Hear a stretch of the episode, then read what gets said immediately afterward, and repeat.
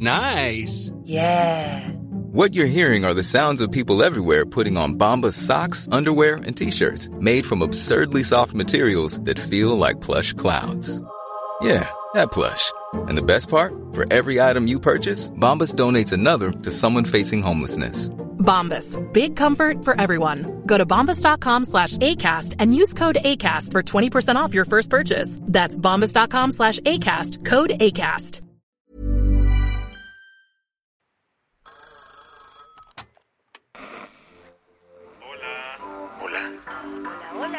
¿Estás ahí? ¿Quieres saber lo que está pasando en tu país y en el mundo en pocos minutos? Te lo cuento. Te lo cuento. Te lo cuento. Hoy es martes 16 de mayo de 2023 y estas son las principales noticias del día. Te lo cuento. López Obrador insistió en traer a México a Tomás Cerón, acusado de tortura durante el caso Ayotzinapa. Así que en su mañanera de ayer, el presidente se puso a hablar de Israel. Y sí, hasta le mandó un recadito al primer ministro Benjamín Netanyahu. Aprovecho para pedirle al primer ministro de Israel que ya se cumpla con el compromiso de que a extraditar Desde hace tiempo, el gobierno mexicano ha pedido a Israel que manden de retache a Tomás Cerón. Era el jefe de la Agencia de Investigación Criminal durante el gobierno de Peña Nieto y fue involucrado en la desaparición de los 43 normalistas, pues supuestamente inventaron de que, de que los habían quemado los jóvenes, fabricaron todo. Ahora, el tema de que se ha enviado al Mexic no está fácil. Primero, México e Israel no tienen tratado de extradición.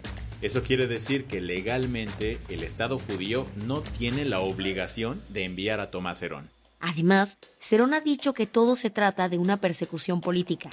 Desde el principio de esta novela, los distintos gobiernos israelíes han dicho que están analizando las pruebas para ver si, de verdad, Tomás estuvo involucrado en el crimen o, por lo contrario, sí podría haber un asunto político de por medio. Y al parecer, algunos funcionarios del gobierno mexicano ya están tirando la toalla. ¿Cómo así? En febrero de este año, los periodistas Natalie Kitroff y Ronen Bergman publicaron un largo reportaje en el New York Times. Ahí aseguraron que durante su encuentro con Cerón en Israel, el subsecretario de Derechos Humanos de la Secretaría de Gobernación, Alejandro Encinas, reconoció que no había pruebas suficientes para inculpar a Tomás. Así que, como la extradición por el caso Ayotzinapa se ve cada vez menos probable, el gobierno mexicano ya está buscando otras opciones. ¿Nivel? Ayer la Fiscalía General de la República anunció una nueva investigación contra Tomás Herón por la compra del spyware Pegasus. ¿Qué más hay? Mientras Zelensky visitaba al primer ministro Rishi Sunak en Londres, Rusia anunció que había interceptado a dos aviones de la OTAN. El presidente de Ucrania, Volodymyr Zelensky, empezó la semana visitando tierras británicas, donde se vio con el primer ministro Rishi Sunak. Con este viaje, Zelensky cerró su gira por Europa con el fin de juntar más armas y que sus aliados europeos reafirmaran su apoyo durante la invasión rusa, ya que se espera lleve a cabo una contraofensiva fuerte.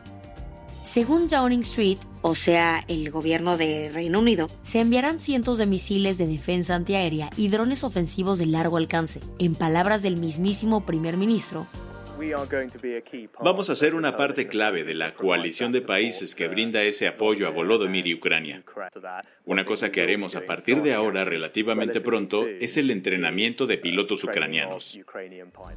Y mientras los mandatarios platicaban sobre los próximos pasos en la invasión rusa, el Kremlin informó que interceptó dos aviones militares de la OTAN sobre el mar Báltico.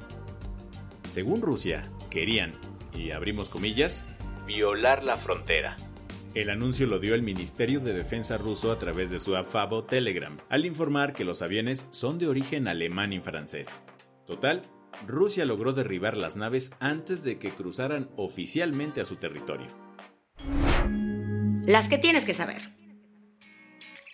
Ayer fue el Día del Maestro en México y para celebrar, el presidente López Obrador le dio un regalazo a todas y todos los teachers. Esto significa un aumento de 42 mil millones de pesos extras al presupuesto designado al sector educativo. Ahora no habrá ningún docente que gane menos de 16 mil pesos al mes.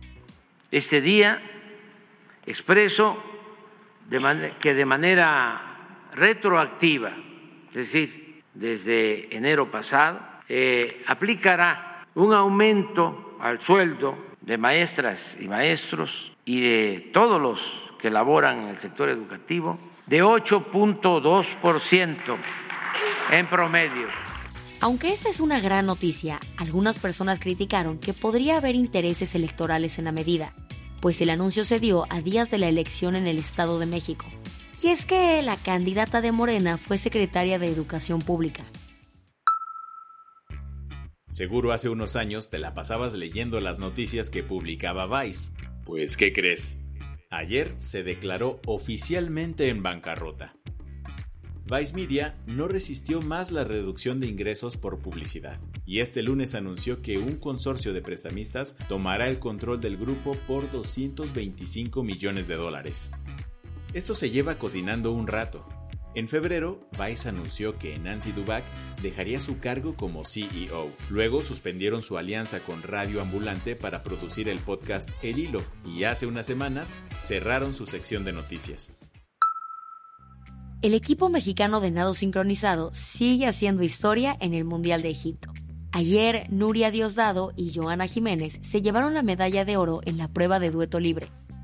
Con una puntuación final de 325.6584, las mexicanas lograron superar a las parejas de Países Bajos e Italia, que terminaron segundas y terceras respectivamente. Se trata de la segunda medalla de oro para México en lo que va de esta competencia. Seguro ubicas esta rola. Y te apuesto a que dirás que es de The Weeknd. Bueno, pues así era hasta ayer, cuando la estrella pop canadiense decidió cambiar definitivamente su nombre artístico. A partir de ahora, es Abel Tasfaye. Y sí, ese es su nombre de nacimiento. Hace unos días, Abel le contó a la revista W Magazine que quería, y abrimos comillas, matar a The Weeknd para cerrar ese capítulo de su vida. Aunque su próximo álbum probablemente se estrene bajo su ex identidad, todas sus redes sociales ya están con su nuevo nombre. La del vaso medio lleno.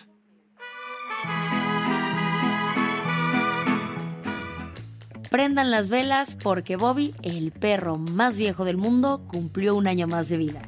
El Guinness Book of World Records coronó a Bobby en febrero de este año tras corroborar con registros veterinarios que nació en 1992. Y fue esa misma organización la que anunció que el lomito de raza Rafeiro do Alentejo cumplió 31 años el jueves.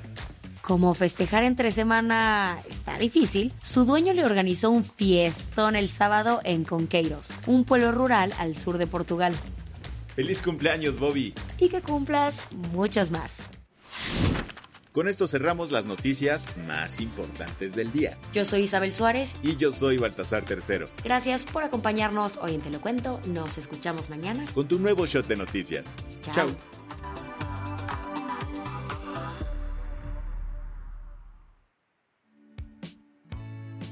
Este noticiero es una producción de Te lo Cuento. El guion de este episodio estuvo a cargo de Aisha Al-Yanabi y Ana Ceseña. La dirección de contenido es de Sebastián Erdmenger. Francis Peña es la directora creativa y el diseño de sonido está a cargo de Alfredo Cruz. Si quieres estar al día, nos encuentras como arroba te lo cuento en Instagram, TikTok, Snapchat y Twitter.